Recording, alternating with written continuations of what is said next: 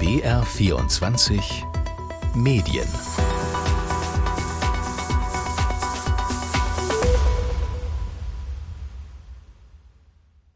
Ich bin Nina Landhofer und diese Woche ist es hier ein wenig anders als sonst.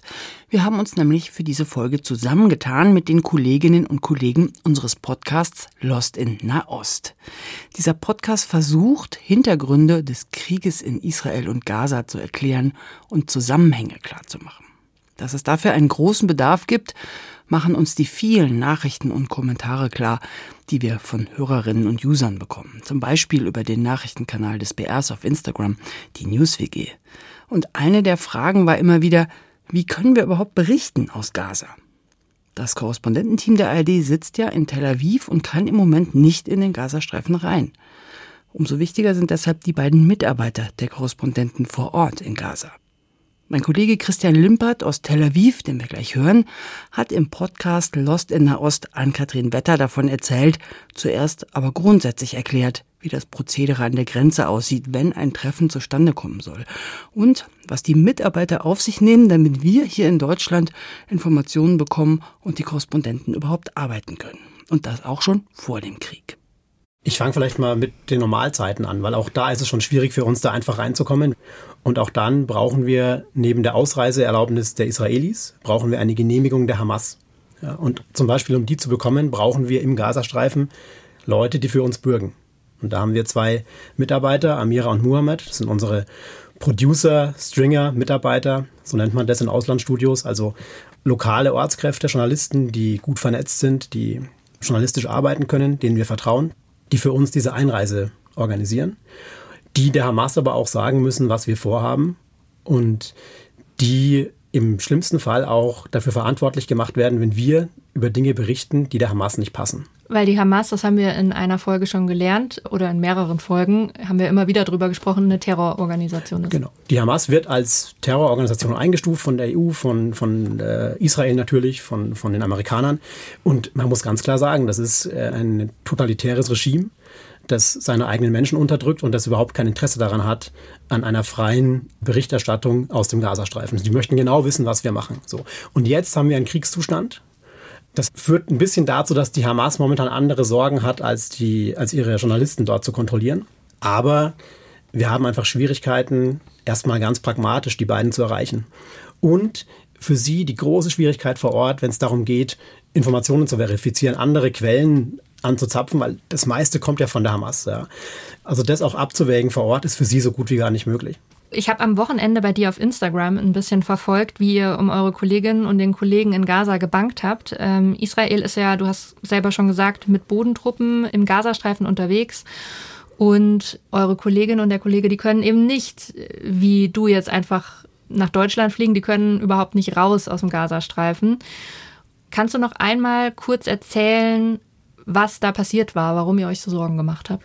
Also das haben ja die Israelis inzwischen bestätigt, dass sie am Freitagnachmittag mit ihrem Bodeneinsatz, mit einem erweiterten Bodeneinsatz begonnen haben. Das heißt eben neben den Angriffen aus der Luft auf Stellungen der Hamas eben auch der Einsatz von, von Truppen, die von Norden und von Osten nach Gaza reingehen. Das Ziel sind Hamas-Stellungen und das große Problem ist eben, dass wirklich viele, viele Beweise vorliegen, dass Hamas-Stellungen sich unter zivilen Einrichtungen befinden. Das also heißt, Krankenhäuser, Krankenhäuser zum Beispiel. Zum Beispiel. Genau. Wir wissen nicht, was bombardiert wird und was im Ziel dieser Angriffe steht. Und das heißt, wir wissen auch nicht, wo sichere Räume sind. Natürlich, es bezieht sich gerade viel auf den Norden, aber es gibt immer wieder auch Angriffe und militärische Aktionen im Süden. Das heißt, dort, wo die, wo die Menschen aufgefordert wurden, hinzugehen. Und auch unsere beiden Mitarbeiter sind dort unten. Amira mit, mit Familie, mit Kindern, die mussten ihr Haus verlassen und, und Muhammad lebt so ziemlich in der Mitte, hat sich jetzt auch in den Süden aufgemacht und wir wussten einfach nicht, ob er schon weg ist und inwieweit er jetzt von dieser neuen Militäroperation, von der ausgedehnten Militäroperation beeinträchtigt wurde oder getroffen wurde. Und Amira hatte uns dann am Samstag mal so ein kurzes Lebenszeichen geschickt, einfach nur so ein Hi. Ja, und das ist so, dann bist du so gut, okay, alles, alles in Ordnung. Diese Ungewissheit ist dann immer für uns schon belastend im Team. Und dann kam eine Sprachnachricht, glaube ich. Genau, auch ziemlich kurz nur, hey, I'm fine, die letzten Tage waren ziemlich hart, so, aber er ist erlebt. Lass uns da doch mal kurz reinhören. Hello, it's me Mohammed from Gaza. Es ist schwer, dieses Gefühl von Isolation zu beschreiben. Keine Internetverbindung, man kann nicht mal telefonieren.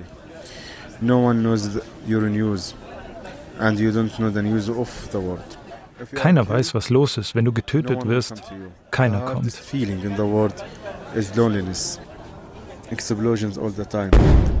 Das schlimmste Gefühl ist Einsamkeit. Detonationen die ganze Zeit. Vielleicht könnt ihr sie hören, während ich das hier aufnehme. Wie geht's dir, wenn du die Nachricht jetzt nochmal hörst?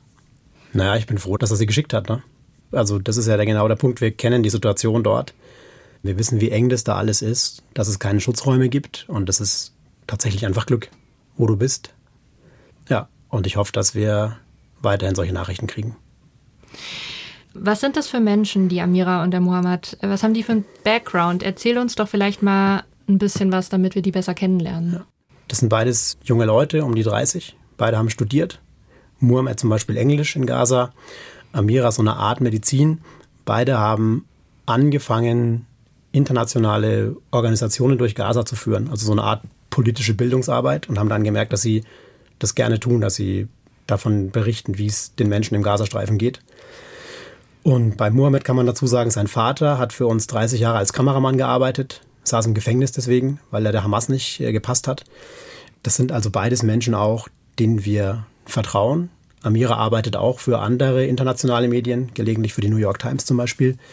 Wir kennen die und das sind ganz normale Menschen. Amira hat Kinder, einen Mann und noch ein ganz anderes Thema, weil sie als Frau natürlich im Gazastreifen, also in, im, von einer islamischen Hamas regiert, einen ganz anderen Kampf gekämpft hat, nämlich dass sie als Frau arbeiten kann zum Beispiel, dass sie Producerin sein darf.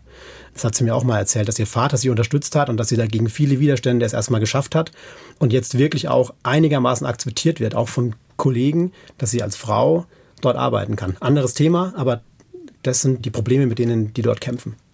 Und von Amira hast du uns auch noch eine Sprachnachricht mitgebracht. In mhm. die würde ich auch gerne einmal mit dir reinhören. Genau. Ich musste das jetzt mehrmals aufnehmen, weil mir die Worte fehlen. Ich hatte ein Haus, Internet, Strom, Wasser, meine Kinder hatten ihr eigenes Bett. Jetzt leben wir in einem Zelt.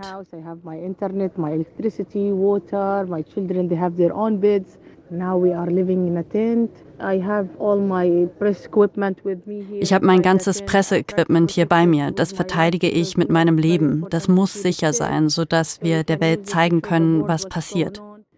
Sie beschreibt auch die Situation in den Flüchtlingslagern vor Ort, wo sie gerade selber mit ihrer Familie ist. Und das ist auch ziemlich krass gewesen. Lass uns da noch mal kurz reinhören. Ich musste fliehen nach Süden, habe hier keine Verwandten, aber die Leute hier sind gut zu uns. Die humanitäre Situation ist sehr schlecht, vor allem mit Wasser. Ich bin krank, meine Kinder auch, wegen dem Wasser und dem Essen. Es gibt nur Dosenessen. Wenn ich was Richtiges finde, besorge ich es sofort für meine Kinder. Es ist hart. Früher hatte ich alles, ein sauberes Zuhause mit meinen eigenen Sachen. Jetzt ist alles anders. We never imagined that we will witness a situation like this. We never imagined that we will live life like this. Das ist für uns, also wir kennen Amira halt als sehr starke Frau, wie ich schon gesagt habe. Die hat dafür gekämpft, dass sie als Frau im Gazastreifen als Journalistin arbeiten kann. Das ist, ich glaube, sie ist die einzige dort. Und sie jetzt so zu hören, so verzweifelt, das ist, ähm, das ist für uns alle einfach krass. Das Schlimmste ist, wir können von außen nichts tun. Wir kommen da auch gerade nicht rein. Keiner kommt hin. Wieso können die nicht einfach gehen? Wieso können die nicht einfach raus aus dem Gazastreifen? Mal ganz einfach gesagt, reden wir von palästinensischem Gebiet. Also rein formell ist der Gazastreifen palästinensische Autonomiebehörde. Den Namen hören wir eigentlich oft dann, wenn wir vom Westjordanland reden. Ja. Aber auch im Gazastreifen sind wir formell in der Autonomiebehörde der Palästinenser.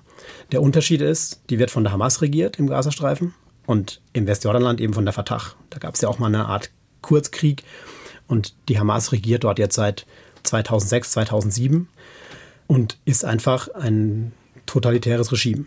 Das heißt, wer ihnen nicht passt, der wird verhaftet, der kommt ins Gefängnis. Die Hamas schaut auch ganz genau, wer ausreist. Also zum einen ein System, ein Regime, das seine Leute kontrolliert.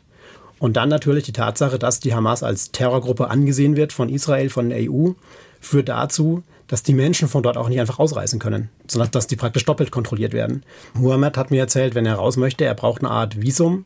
Da gibt es Möglichkeiten, das über Ägypten zu bekommen, muss man viel Geld dafür zahlen. Dann kommt man über den ägyptischen Grenzübergang raus. Nach Israel, über den Grenzübergang, also nach, nach Norden oder Osten, kommst du nur raus, wenn du ein, eine Arbeitserlaubnis hast von den Israelis oder ein Visum, das es dir ermöglicht, weiterzureisen nach Jordanien zum Beispiel. Das wird dann sehr streng kontrolliert. Wir haben es einmal geschafft, ihn für einen Tag nach Tel Aviv zu holen. Das waren ganz viele Formulare und wir wissen, dass er auch dann von den israelischen Behörden ganz massiv gecheckt wird. Und es gibt Listen, die die Israelis haben. Sobald irgendein Verdacht besteht, dass du zu Hamas irgendeine Form von Verbindung hast, stehst du auf der Liste und du kommst aus dem Gazastreifen nicht raus. Zumindest nicht über Israel. Die große Frage auch, sollen sie aus dem Gazastreifen rausgehen, wenn es die Möglichkeit gäbe. Und ich glaube, selbst wenn man das organisieren würde, hat Amira uns auch gesagt, die würden es nicht machen. Das ist, das ist ihre Heimat. Die bleiben da. Uns hat noch eine Frage per E-Mail erreicht, die an der Stelle vielleicht ganz passend ist. Stichwort äh, sozialer Widerstand. Uns hat da jemand geschrieben, wieso kann die Bevölkerung in Gaza keinen sozialen Widerstand gegen die Hamas leisten? Kannst du da weiterhelfen? Ganz einfach gesagt, die Hamas ist die Gruppe dort, die das Waffenmonopol besitzt. Das heißt, die Milizen, die Polizei, das ist die Hamas. Die sind gut aufgestellt. Also auch jetzt geht man ja von bis zu 40.000 Anhängern der Hamas und des islamischen Dschihad aus, die praktisch diesen Widerstand dort gegen die Israelis oder gegen das israelische Militär vorbereiten oder leisten wollen. Und es gab auch schon Versuche von Aufständen, weil die Menschen zum Beispiel gemerkt haben, dass die Versprechungen der Hamas für ein besseres Leben, für wirtschaftlichen Aufschwung, dass das alles nicht eingetreten ist. Das im Gegenteil, es wurde immer schlimmer und die Hamas tut ja nichts für ihre Bevölkerung, wenn man über Infrastruktur redet. Da kommt einfach nichts. Und das haben die Menschen gemerkt und da gab es Aufstände und da wurden dann einfach alle, die da irgendwie beteiligt waren, schnell verhaftet und mundtot gemacht. Und es gibt auch Berichte darüber, dass, dass Menschen da auch ähm, erschossen wurden. Ich habe, das ist jetzt hier so ein bisschen eine Sammlung von Fragen, die ich mitgebracht habe, aber ich glaube, dass es wichtig ist, dass wir die ganz grundsätzlich mal klären. Jemand hat bei der NewsWG, die ja Nachrichten auf Instagram macht, gefragt, wie man sich am besten informiert zum Krieg und Folgendes geschrieben. Ich sehe dauernd diese hohen Todeszahlen, die ja aber von der Hamas veröffentlicht werden, wenn ich das richtig verstehe. Aber super viele junge Leute nehmen das einfach als Fakt. Bin sehr verwirrt bei dem Thema, auch wie man neutrale Infos zu dem, was gerade im Gazastreifen passiert, bekommt. Wie glaubwürdig ist denn die Hamas und vor allen Dingen die Infos, die die rausgeben? Also ganz übergeordnet mal, wir sind im Kriegszustand. Und da gibt es von Kriegsparteien keine neutralen Infos, sondern die Informationen, die den Parteien helfen. Bei der Hamas gilt und galt es schon immer. Und natürlich, das Gesundheitsministerium oder die Gesundheitsbehörden im Gazastreifen sind von der Hamas kontrolliert. Da gibt es Erfahrungswerte aus letzten Kriegen und Eskalationen, dass man dann im Nachhinein gesehen hat, dass die Zahlen doch einigermaßen gestimmt haben. Dennoch sind wir gerade sehr vorsichtig und natürlich, ich habe von der Lage unserer Mitarbeiterinnen und des Mitarbeiters dort geredet, die haben keine Chance, das zu prüfen. Die können nicht nach Raketeneinschlägen äh, klingt jetzt krass, aber die Opfer zählen. Das schafft, das geht nicht.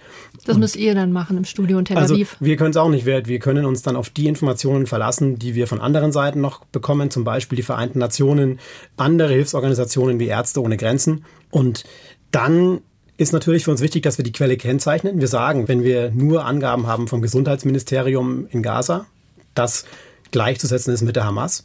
Wir sagen aber auch, wenn die Zahl von den Vereinten Nationen oder von Ärzte ohne Grenzen kommt zum Beispiel. Und wie ist es mit den Zahlen, die von Israel kommen? Israel macht, soweit ich das weiß, keine Angaben zu palästinensischen Todesopfern. Die gibt es dann, wenn wir von einem anderen Gebiet reden, nämlich vom Westjordanland. Auch da kommt es ja momentan zu gewaltvollen und tödlichen Auseinandersetzungen zwischen israelischem Militär, Besatzungsmacht im Westjordanland und äh, Palästinensern. Dann gibt das israelische Militär auch die Zahl der Toten bekannt auf palästinensischer Seite. Die sind aber leichter zu verifizieren, weil dort eben viel mehr Hilfsorganisationen, andere NGOs sind und dort drüben auch die palästinensische Autonomiebehörde anders funktioniert und etwas vertrauenswürdiger einzustufen ist als die Hamas im Gazastreifen. Du hast es vorhin schon angesprochen, für die Kolleginnen und den Kollegen im Gazastreifen, wie für alle anderen Menschen dort auch, gibt es keine sicheren Räume. Da gibt es keine Bunker, in die die gehen können, wie bei euch in Tel Aviv jetzt zum Beispiel. Wir haben dazu noch eine Frage von der Community und zwar, warum gibt es denn keine Schutzvorkehrungen für die eigene Bevölkerung in Gaza? Warum ist die Zivilbevölkerung so arm bei so viel internationaler Hilfe seit Jahren? Ganz einfach gesagt, es kommt Hilfe in den Gazastreifen, aber die kommt nicht bei den Menschen an. 65 Prozent der Menschen im Gazastreifen leben in Armut und das, obwohl die Hamas zu einer der reichsten Terrororganisationen der Welt gehört. Kann man ganz kurz darüber reden, wie die überhaupt an Geld kommen. Ja, die nehmen Steuern ein, die äh, bekommen die Zölle von allem, was nach Gaza reinkommt. Erhebt die Hamas Zölle drauf. Ähm, es gibt natürlich Geld aus anderen Staaten. Katar ist ein ganz großer Geldgeber.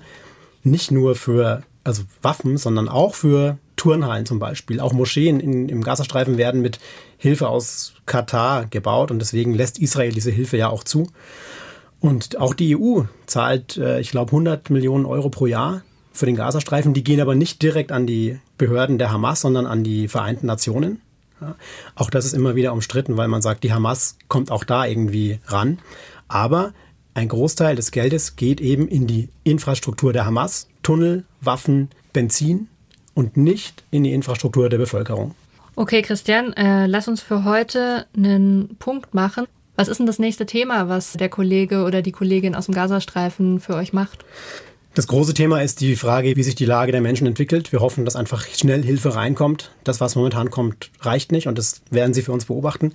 Wir haben eine ganz kleine Geschichte, bei der ich hoffe, dass wir sie unterbringen, von einem Jungen, der dort jeden Abend für die Journalisten und Journalistinnen Tee kocht.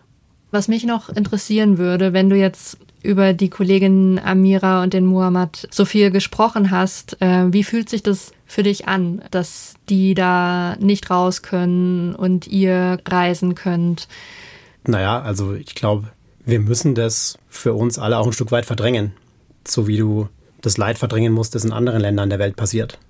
Gleichzeitig weiß ich oder ich rette mich mit dem Gedanken, dass den beiden die Arbeit gut tut und hilft und dass wir für sie auch so eine Art Anker sind. Die Art, die Tatsache, dass ihre Sprachnachrichten jetzt hier in dem Podcast landen, ich weiß, dass es denen hilft und dass es denen viel bedeutet.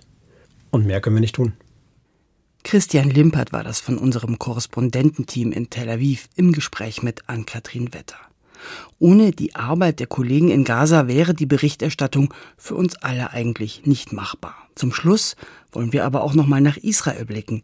In unserem Podcast Lost in Nahost hat Sophie von der Tann, die auch aus Israel berichtet, an Katrin Wetter von einem Treffen mit Israelis erzählt, die an der Grenze zu Gaza bei den Angriffen dabei waren, die überlebt haben. Aber Freunde und Familie von ihnen wurden getötet oder als Geisel genommen. Mit Menschen zu reden gehört natürlich zur journalistischen Recherche dazu. In Kriegen ist es aber nicht nur eine Herausforderung, an Informationen heranzukommen, wie wir gerade gehört haben, sondern auch mit dem Leid der Menschen umzugehen, über die man berichtet. Sophie von der Tann erzählt. Wir haben Daphna getroffen, sie ist 39 Jahre alt und ist zum Studium nach Deutschland gezogen, kommt aber ursprünglich aus dem Kibbutz Be'eri ganz in der Nähe vom Gazastreifen. Sie ist in einem Haus aufgewachsen, wo wirklich der Garten angrenzt an den Zaun zum Gazastreifen. Und sie war jetzt gerade zu Besuch zu Hause und ihr Vater lebt noch dort, ihre Brüder leben dort und sie ist morgens früh aufgewacht von ganz starkem Raketenbeschuss. Sie hat gesagt, so extrem hat sie das bisher noch nie erlebt. Und dann hat sie ganz schnell auch Schüsse gehört. Und dann ist sie mit ihrem Mann in den Schutzraum, in den Bunkerraum, den dort alle Häuser haben, weil es halt immer wieder zu solchen Raketenangriffen kommt und hat sich dort eingeschlossen und hat gesagt, sie wusste gar nicht, was da passiert. Sie konnte erst gar nicht umreißen, was da los ist. Und es kamen auch nur langsam irgendwie Informationen rein. Und während sie sich dort verschanzt hatte, ist ihr Bruder, der Teil vom Sicherheitsteam in dem Kibbutz, ist raus und hat versucht, gegen die Terroristen zu kämpfen. Und ihr Vater war in dem Haus gefangen. Und seine Pflegerin hat dann mit ihr geschrieben und sie hat gesagt, das Haus brennt, die zünden das Haus an. Und die haben sich auch in dem Bunkerraum verschanzt und irgendwie versucht, darin zu überleben, während das Haus in Brand gesetzt wurde. Ihr Bruder wurde in diesen Gefechten getötet. Ihr Vater hat es irgendwie geschafft zu überleben. Und sie wurde nach 19 Stunden, die sie dort in ihrem Bunkerraum verbracht hatten, dann nachts von Soldaten gerettet. und eben hierhin ans Tote Meer evakuiert, mitten in der Nacht. Und wie geht's ihr jetzt?